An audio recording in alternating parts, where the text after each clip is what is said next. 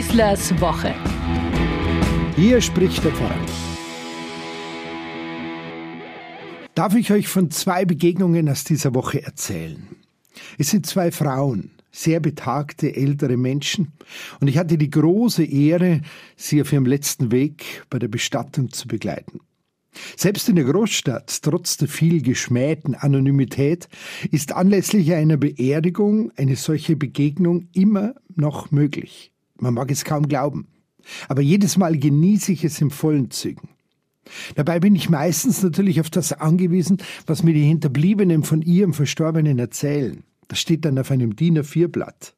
Eine Seite, ein Blatt für ein ganzes Leben. Das reicht. Man staunt immer wieder.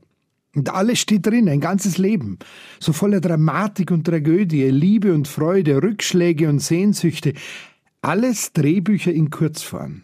Lasst mich zwei von diesen beiden, die mich in dieser Woche begegnet sind, vorstellen. Da ist Elisabeth, ein Flüchtlingskind aus Donauschwaben, dem heutigen Serbien. Sie durfte jetzt 101 Jahre alt werden. Als junges Mädchen wurde sie mit ihrem Vater nach Russland verschleppt, musste dort im Bergbau arbeiten, für uns heute nicht nur furchtbar, sondern schlichtweg unvorstellbar. Dann wurde sie von ihrem geliebten Vater getrennt, war völlig auf sich allein gestellt. Sie erfuhr nur irgendwann vom Hungertod ihres Vaters in einem anderen Lager. Weil er zu schwach für die Bergbauarbeit war, ließ man ihn langsam ohne Nahrung regelrecht verrecken. Bei einer Gelegenheit zeigte man der jungen Elisabeth im Vorbeifahren den Acker, wo man ihn nach seinem Tod verscharrt hatte. Sie fragen sich jetzt schon, wie ein Mensch so etwas aushält. Genau darum geht's. Vielleicht später mehr dazu. Elisabeth kam glücklicherweise nach Budapest und wurde dort als Kinderfrau in einer gut situierten Familie eingesetzt. Noch viele Jahre nach dem Krieg hielt sie Kontakt zu dieser Familie und den nachkommenden Generationen. Sie wusste, welches Glück sie hatte, zu diesen Menschen gekommen zu sein. Das Lager, den Bergbau, das ganze tragische Schicksal, sie hätte es nicht überlebt.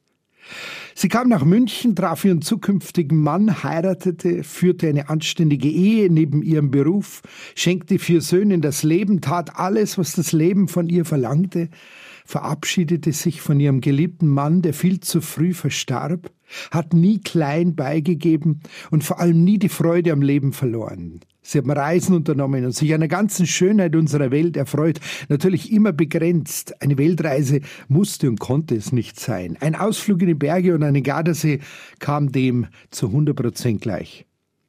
Dann folgten die Mühen des Alters und der Gebrechlichkeiten, wie man sie sich bei einem Menschen mit 100 Jahren durchaus denken kann.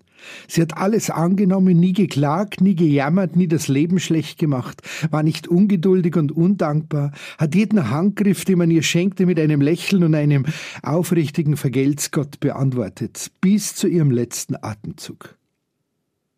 Und da ist Ingeborg, auch ein echtes Flüchtlingskind aus Königsberg in Ostpreußen. Die Mutter verstarb, als sie sieben Jahre alt war. Mit neun Jahren musste sie mit ihren Großeltern vor den anrückenden Russen fliehen.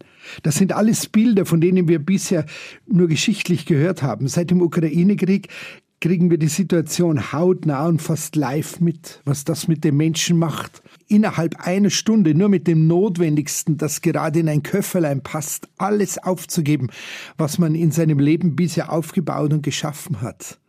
Vor allem, was das mit einem kleinen Mädchen macht. Traumatherapien, Hilfsprogramme, psychologische Betreuung, alles Fehlanzeige damals. Und auch wenn das heute alles möglich ist, rechtfertigt das keinen einzigen Krieg auf dieser Erde. Jetzt erleben wir plötzlich, wie nah ein solches grauenhaftes Ereignis auch uns erreichen kann. Die Angst ist da. Wie wird sich dieser Konflikt, den Putin da angezettelt hat, weiterentwickeln? Wie viele Tote und Vertriebene wird es noch geben? Wann stehen wir mittendrin und schauen nicht mehr wie bisher nur von außen aus zu? Wir mussten eine folgenschwere Entscheidung diese Woche miterleben, die im Bundestag getroffen wurde. Wir dieses Deutschland, das diesen Krieg vor 70 Jahren angezettelt hat, liefert Panzer, um einen Krieg in Europa zu verhindern. Zurück zu Ingeborg. In Deutschland kam sie zu einer Pflegemutter, machte ihre Berufsausbildung zur Bankkauffrau und wurde zeitlebens eine gewissenhafte, immer kollegiale, fleißige und fröhliche Mitarbeiterin, die während ihres ganzen Berufslebens höchst geschätzt und geachtet wurde. Wieder waren es fremde Menschen wie ihre Pflegemutter, die sich einem anderen fremden Kind selbstverständlich annahmen und es retteten. Als wenn es ein Gesetz zur Normalität gäbe, waren die nächsten Schritte im Leben Ingeborgs eine gute und treue Ehe, ein Kind, das mit ganzer Liebe zu einem guten Menschen erzogen wurde, eine Hausfrau, die alles geleistet und erbracht hat, was man von ihr erwartete.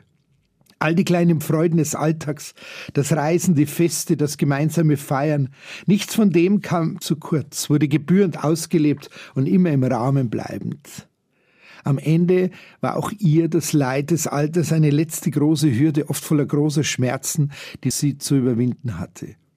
Ich frage einfach, woher haben diese Menschen all diese Kraft? Wieso können sie so etwas Großes und doch Unscheinbares, Unbekanntes, Unsichtbares leisten und aushalten?